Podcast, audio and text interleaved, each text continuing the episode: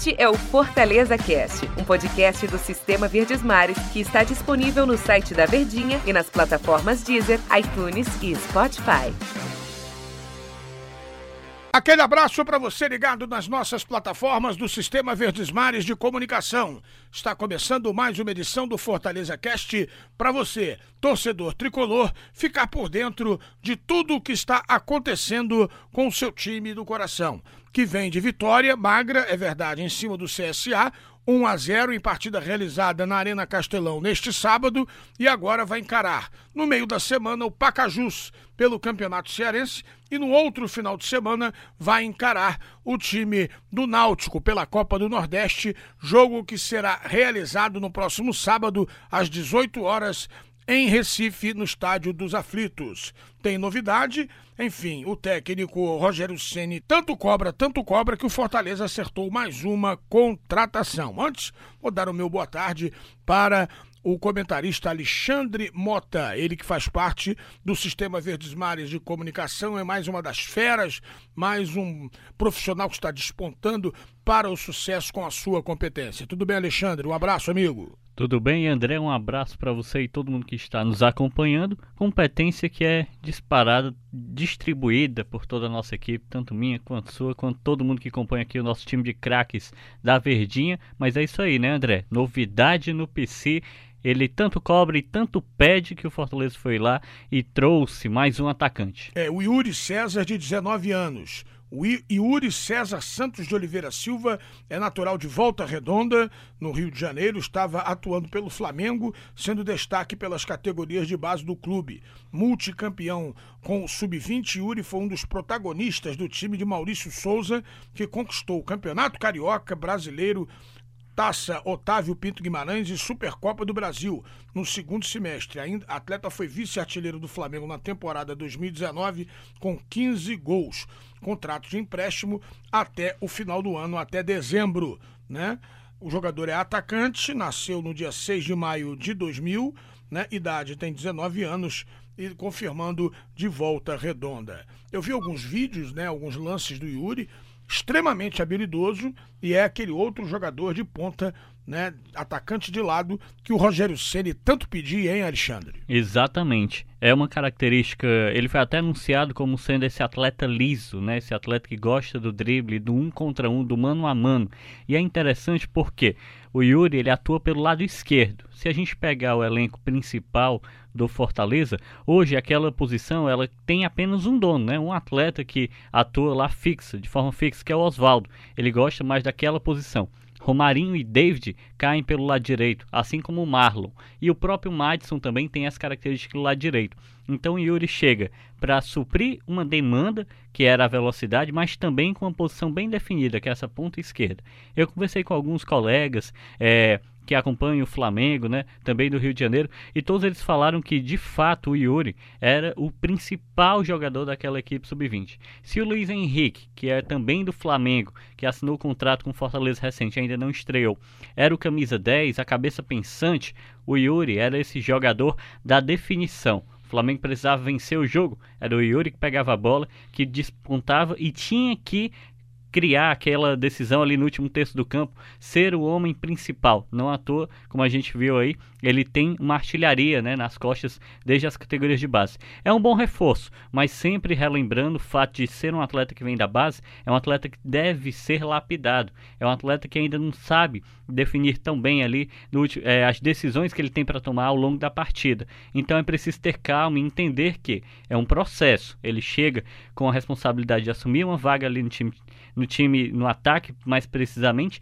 chega para ser reserva, para ser uma peça de reposição e pode evoluir ao longo da temporada. É, e como aí o torcedor pergunta: "Ah, se não ficou no Flamengo não presta". Não, o Flamengo tem um time montado, uma base montada, um segundo time também podemos dizer montado, e o rapaz iria ficar sem espaço né, para ficar popularmente na turma do Come Dorme, o Flamengo é, ofereceu para empréstimo. Vai jogar a Série A do Campeonato Brasileiro, vai disputar posições, até porque o Fortaleza também tem uma base muito bem montada e estruturada pelo Rogério Ceni, mas vai poder mostrar no dia a dia que tem condições né, de brigar por uma posição melhor no grupo comandado pelo Rogério Ceni. Vai ganhar marra durante a competição, experiência de atuar numa Série A, né, Alexandre? Com certeza, e isso é importante de compreender.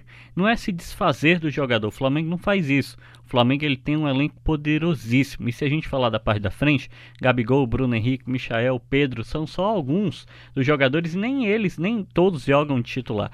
Então, compreende-se que é uma joia, é um atleta formado lá no Rubro Negro. Ele tem qualidade técnica, por isso ele estava também no elenco principal do Flamengo e aí foi cedido. É uma tentativa de ganhar experiência. E o Fortaleza é um bom espaço para receber esse tipo de atleta, porque o Fortaleza já tem seus titulares bem definidos, tem um sistema de jogo também bem encaminhado, bem desenhado pelo Rogério Senna e precisava dessas peças de reposição.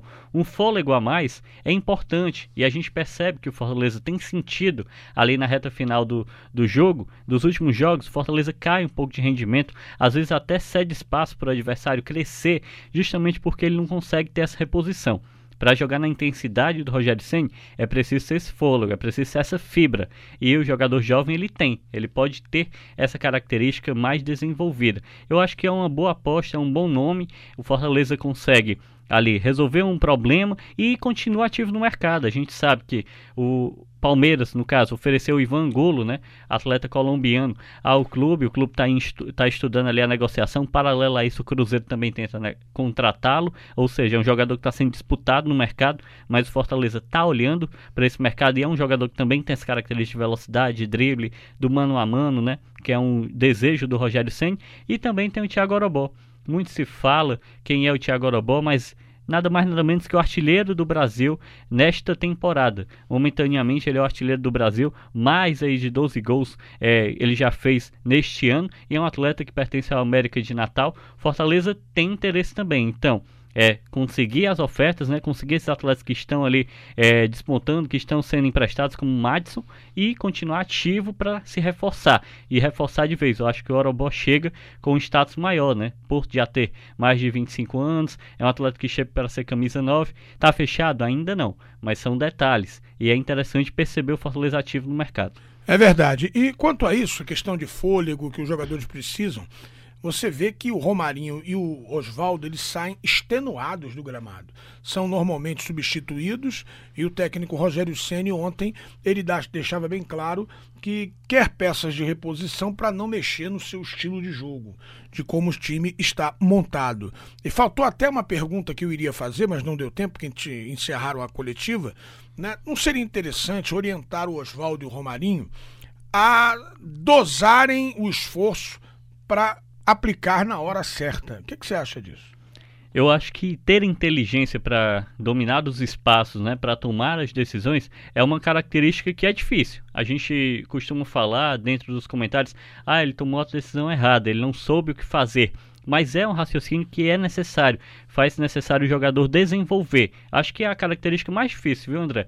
Ter a qualidade técnica não é suficiente. Você precisa ter inteligência para conseguir construir essas ações.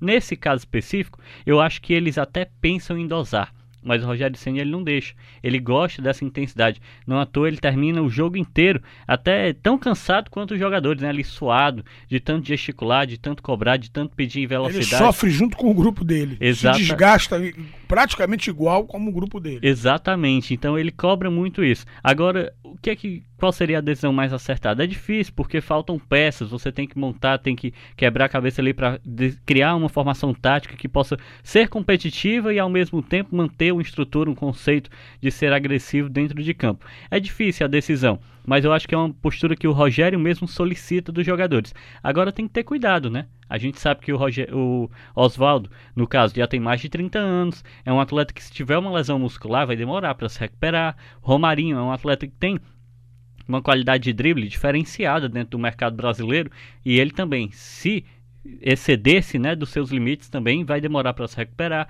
Aí você vai ter que ser obrigado a jogar com o Madison, que acabou de chegar, o David, que é chegou, está sendo titular, botou o Wellington Paulista no banco, Rogério Senna confia, mas também é um atleta que ainda precisa se encontrar ali dentro da equipe. E eu acho que nesse caso, Fortaleza trazendo esses reforços, mesmo que sejam jogadores mais jovens, ainda não tão lapidados, ele consegue suprir e dosar um pouco tudo isso aí. É importante. O time tem dois jogos interessantes no meio de semana. Enfrenta o time do Pacajus, quarta-feira, 7 15 8 horas, melhor dizendo, quarta-feira, 8 horas na Arena Castelão, né? E no final de semana vai até Recife enfrentar o Náutico na Copa do Nordeste.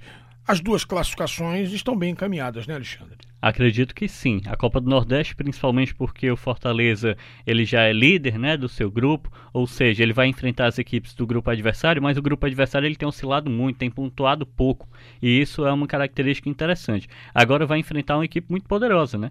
A gente falar de Náutico é falar do campeão da Série C, é falar de uma equipe tradicional, principalmente quando se fala de um jogo fora de casa, longe dos domínios tricolores, né? E especificamente sobre o campeonato cearense, a gente tem que abrir o olho porque o Fortaleza perdeu para o Ferroviário. Aquele resultado, por mais que seja um clássico, ele estava longe dos planos do Fortaleza, certamente. Porque a equipe agora fica ali em terceiro colocado, podendo hoje é, tendo partidas, né, com o decorrer da temporada, equipes podem ultrapassá-lo ainda, o próprio Ceará pode ultrapassar, o Atlético Cearense pode ultrapassar, e o Fortaleza ainda não está, né, nem na primeira nem na segunda colocação. Então é importante ele começar a se firmar e garantir logo essa vaga na semifinal. Até porque, estando ali em segundo colocado, ele pega o terceiro. A possibilidade de um clássico rei existe, ela é evidente, restando aí poucas rodadas para o término da competição. Fortaleza precisa se equilibrar melhor dentro dessas competições simultâneas, porque a gente viu,